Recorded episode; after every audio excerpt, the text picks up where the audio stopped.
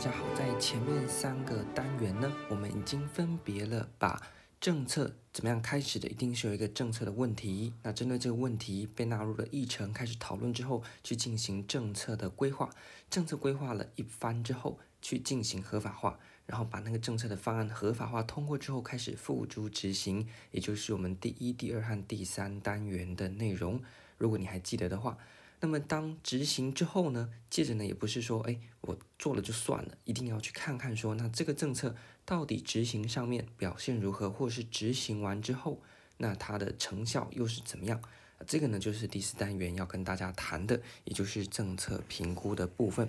那这个概念非常简单哦，你自己想想看，假设呢，你今天规划了一套读书计划，那在计划执行之后呢，你一定每个礼拜会去检视一下你的进度有没有跟上啊。然后你预计要写的考古题有没有做啊？又或者是你有跟上进度了，你考古题也做了，但是呢，分数上面有没有符合你的预期？这个呢，就是一样是在做评估嘛。所以呢，你如果没有评估的话，那基本上你就不需要去做执行了，因为你做的好做的坏都不晓得，那你在做心酸还是做开心吗？因此，在政策的单元里面，我们讲政策流程是第一个大块，第二个大块是政策的一些专题。那我们这个第四单元作为政策流程的最后一个环节也是非常重要的，所以千万呢不要去把它给放过。那么在谈到政策评估作为整个政策流程的一个 ending，也就是从提问题的提出、政策的呃规划、合法化、执行，最后的评估。那我们呢相对来讲内容也蛮多，但是架构上面掌握好的话，学起来呢也是蛮容易的。那究竟政策评估你在读的时候要准备哪一些的内容呢？第一个呢，我们简单讲，你要去了解什么叫政策评估，这个非常简单，就是定义的部分。接着我们来看一下考试当面常考的呢，也是问说，哎，那政策评估有哪一些目的啊？你晓不晓得？那除了目的以外，政策评估有哪一些的类型？你能不能把它讲出来？因为不同的类型可能对应到不同的政策执行的环节。那最后呢，就是我们有用哪一些的指标来进行评估？那评估一定是有指标的，像是呢，你可能要评断一个人的好坏坏，那也是有很多的指标，包含可能他的待人处事啦，他的办事效率啦，或者是呢，可能他的有人是外貌协会的话，就看他的长相啊等等。所以你要做评估，一定会有非常多的指标。因此，在这个政策评估单元最核心的部分，第一个你要了解它的定义，第二个了解政策评估的目的，再来是它有哪一些的类型，以及我们可以透过哪一些的标准。来去进行政策的评估。那么这一集呢，我们首先先来简单的谈一下它的定义和目的就好。接下来呢，我们再去谈比较复杂的类型和它的标准。啊，所以作为一个简单的开场呢，希望大家说，也，不要觉得哦，因为通常啊，我们在学到政策评估的单元的时候，已经到了比较末端了。那不管是自己读还是上课呢，都已经觉得已经精力疲乏了。所以呢，我们做一个开端，不要太复杂，简单的先来做个开场。接下来两集呢，再来讲比较 hardcore 的部分哦。那政策评估呢，就像刚刚开场所讲到，它的定义呢，只是文绉绉的把它写出来了。它的定义是什么呢？以政策为对象。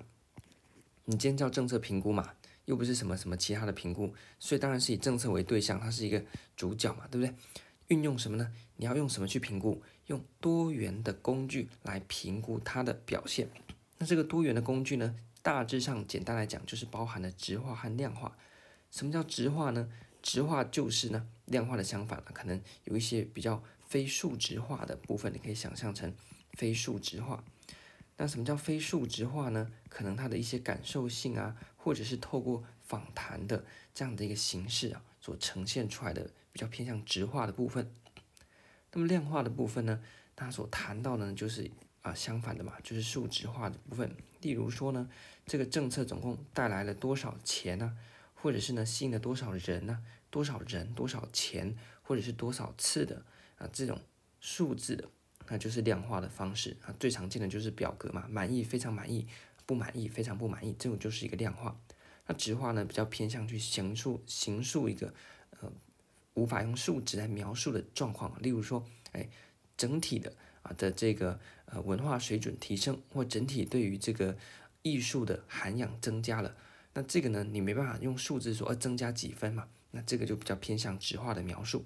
那简单讲呢，它透过质化，也就是去做田野，或者是呢，透过量化，像是发问卷啊，或是用一些统计的数呃资料来做。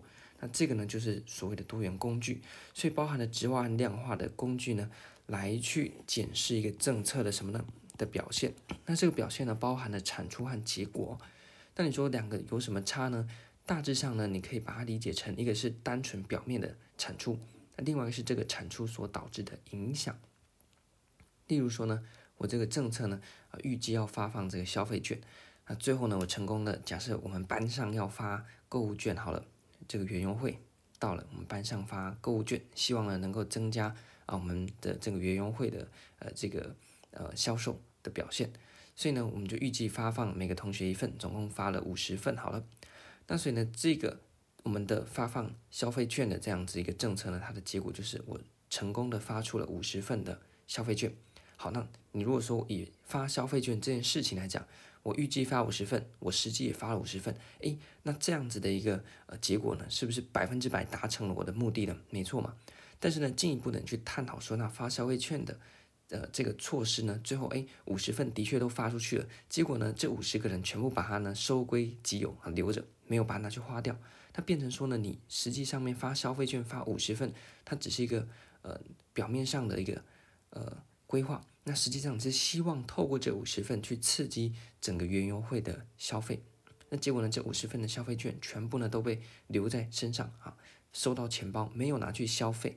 那变成说呢，虽然账面上面五十份确实都发出去了，但实际上呢，有没有增加到整个园游会的呃这个呃购买率呢，或者是一些呃消费额呢？没有。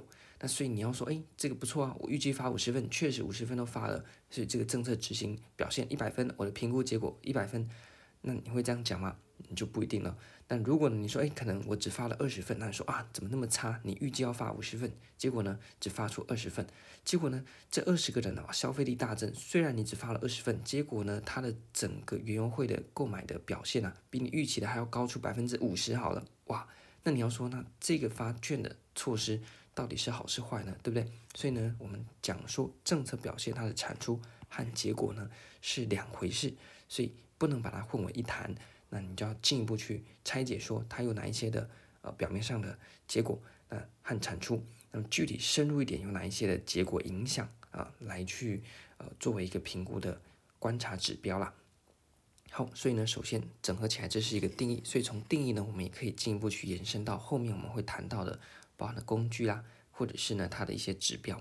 再讲一次哦，政策评估它的定义是什么呢？就是以政策为对象，透过多元的工具。包含了质化或量化来评估它的表现，那这个表现呢是包含了产出和结果这两个东西的。接下来我们在谈到政策评估它的目的的时候呢，哎，刚刚其实都已经讲过了，只是呢我们用比较课本式的讲法，到时候如果考场上需要写的话呢，才不会写得太这样子口语化或者是太散哦。那它的目的呢，我们一样可以把它分成积极的和消极的。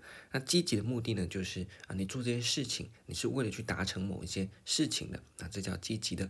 但消极的呢，则是啊，你做这些事情是为了避免啊某一些事情的发生。哦，那首先呢，就积极的面来讲，当然你去做政策评估，一定可以提供建议嘛。例如说呢，你可能刚刚的发消费券的政策，那你去做了评估之后，发现说哦，那其实呢，你发了之后，大家都留在。钱包里面没拿去花，那所以你就要提出建议说啊，你不能再单纯啊在那边发消费券了，这没办法刺激经济啊。所以呢，第一个当然是可以提供建议，不然你做评估干嘛？像你帮自己做模拟考啊，或者是考试也是一个评估嘛，去评估你的什么呢？你的读书计划的执行表现嘛。那所以一定可以透过你的这些评估啊，就是说你去写了一份模拟卷，那提供你读书规划上面的建议。第二个呢是检视表现，那这个一样啊，就是你先检视完表现之后再提供建议嘛。例如说呢，哎，你排了这个月的读书进度，那你透过呃写评量卷的方式来去做你的评估，那评估看看你的表现如何啊。例如说你这个月读了啊、政策的评估这个单元，然后呢你做了历届考题，发现说哎全部都写对哦，表示你的表现怎么样呢？Good。然后建议是什么呢？维持。那同时呢，也可以作为改善依据。例如说呢，你写完了历届考题，发现你在政策执行的单元的题目错了一堆，那你是不是也可以提供建议之后呢，把这些评估的结果当做是你改善的依据，那作为什么呢？作为一个参考了，就是看看说，哦，那我目前这样的执行，那评估起来表现如何？所以这四个呢，其实是一体的四面啊，大概呢都串联在一起，你这样去记就比较快。再讲一次哦，它的政策评估的积极性的目的，第一个呢，当然是先从检视的表现开始。你检视表现之后呢，就可以作为你之后要维持或者是要修改的建议。那既然是要修改的建议的话呢，那我们就可以作为什么呢？作为修改的依据。然后呢，同时也可以作为一个参考。如果你呢你不改的话呢，它就是一个参考；你要改的话，就是一个依据。那在民主社会里面呢，我们非常重视课责。那课责呢，就是要你负责啦。要你负责的话，也要有所本嘛。例如说呢，你说你要对你自己的读书规划负责，那究竟你的读书规划你表现的好或是坏啊？你要负责的。这个责从哪边来呢？就是要从评估来的。那你评估的结果呢？你诶表现的不错，那你就说诶，那你就是一个什么呢？你负责，那所以你表现的不错，那你就可以有赏。那如果呢，你这个读书进计划呢表现的非常差的话，评估起来就非常差劲，那这个是一个失败的读书计划，那你的责任呢就要扛下来，就要来克你的责了。OK，所以落实课责的一个最基础的背景就是你要落实评估，你有评估，你才有依据去追究责任嘛。OK，好，那消极目的有什么呢？第一个，政策评估除了刚刚这几个积极的，就是有助于政策的改善和提升之外，那也有一些消极面的。第一个呢，就是啊，延迟做决定。例如说呢，呃，过去呢，评估往好的方向讲是说作为未来的参考，但是往消极面来讲就是。哎，那未来要怎么样呢？啊，我现在还在评估啦，所以呢，我先不做决定。例如说呢，你可能这个月读书，呃，的计划是这样子排，那下个月呢又要开始排新的进度了。那你的老师或是你的同学就问你说，哎，那、啊、你下个月的进度要怎么排？然后你就说啊，不行啊，我这个月都还没有评估我这个月的表现，我下个月的进度表就没办法排啊，作为一个推脱之词。那第二个呢是规避责任，就是呢有些评估呢，评估出来的结果你就可以把责任推掉。例如说呢，我做了一个评估啊，发现说哦，那我这个呃读书的表现呢，诶不如预期。但是这不如预期的原因呢，透过这个评估的结果，我可以把它推就在呃嗯，就是不归于我的部分啊。例如说呢，我我做的这个评估，我发现我上个月的读书表现呢不如预期。但是呢，诶，我就故意把它导向说，哦，是因为邻居太吵了，所以我没办法念书了，所以这个责任不在我了。或者是呢，哦，最近天气太差了啦，每天都下雨，阴阴森森的，那我就没心情念书了。那透过这个评估结果的去调整啊，其实呢就会产生规避责任的效果。所以也不要认为政策评估哦一定是哦可以很理想化的，其实那个评估毕竟也是人去评估的嘛。那人去评估的那些评估的标准怎么选，和评估的结果怎么呈现，也是人为的。所以有一些人就会把这些评估的结果，透过动一些手脚呢，拿去规避责任。那另外一方面就是什么呢？第四点，问过是非啊，把一些你表现的不好的东西呢，责任透过这个评估的标准啊，或评估的呃结果呈现方式，去把它动点手脚啊，把责任往外推啊，来避免掉自己好像真的表现不好的地方。那第三个呢，消极就是维持公众关系啦，就跟民众呢去沟通，说我这个政策呢是表现的还不错的啦。像现在政府呢就会说有政府会做事，然后就拿一堆政策评估的数字来告诉你说，哎，我们社宅盖了多少啊？我们在这个打房打了多少啊？然后呢，我们抑制物价、抑制通膨干了多少啊？那来做公众关系，当然效果好坏，民众自有公道了。但是这也是一个呃。消极面啊，就算是他避免了民众不满，但是有时候呢，你公布这些数据之后呢，反而引起民众更不满，说不定。OK，所以这是大致上面目前呢、啊，在呃我们学科上面，如果你要具体的来整理政策评估有什么样的目的的时候呢，有分成这几些积极和消极。大致上呢，基本上啊，你看是列了很多点啊，但都是相关的，所以呢，不用特别去背，你就稍微抓住一个就可以往后面推出来。那这个呢，就是我们这一次先跟大家讲的比较轻松一点，它的定义和目的。下一集我们之后呢，要开始讲它的类型和政策评估的一些指标，那内容就比较多，我们就另外再做一集来跟大家介绍。这一集就先到这边，感谢大家。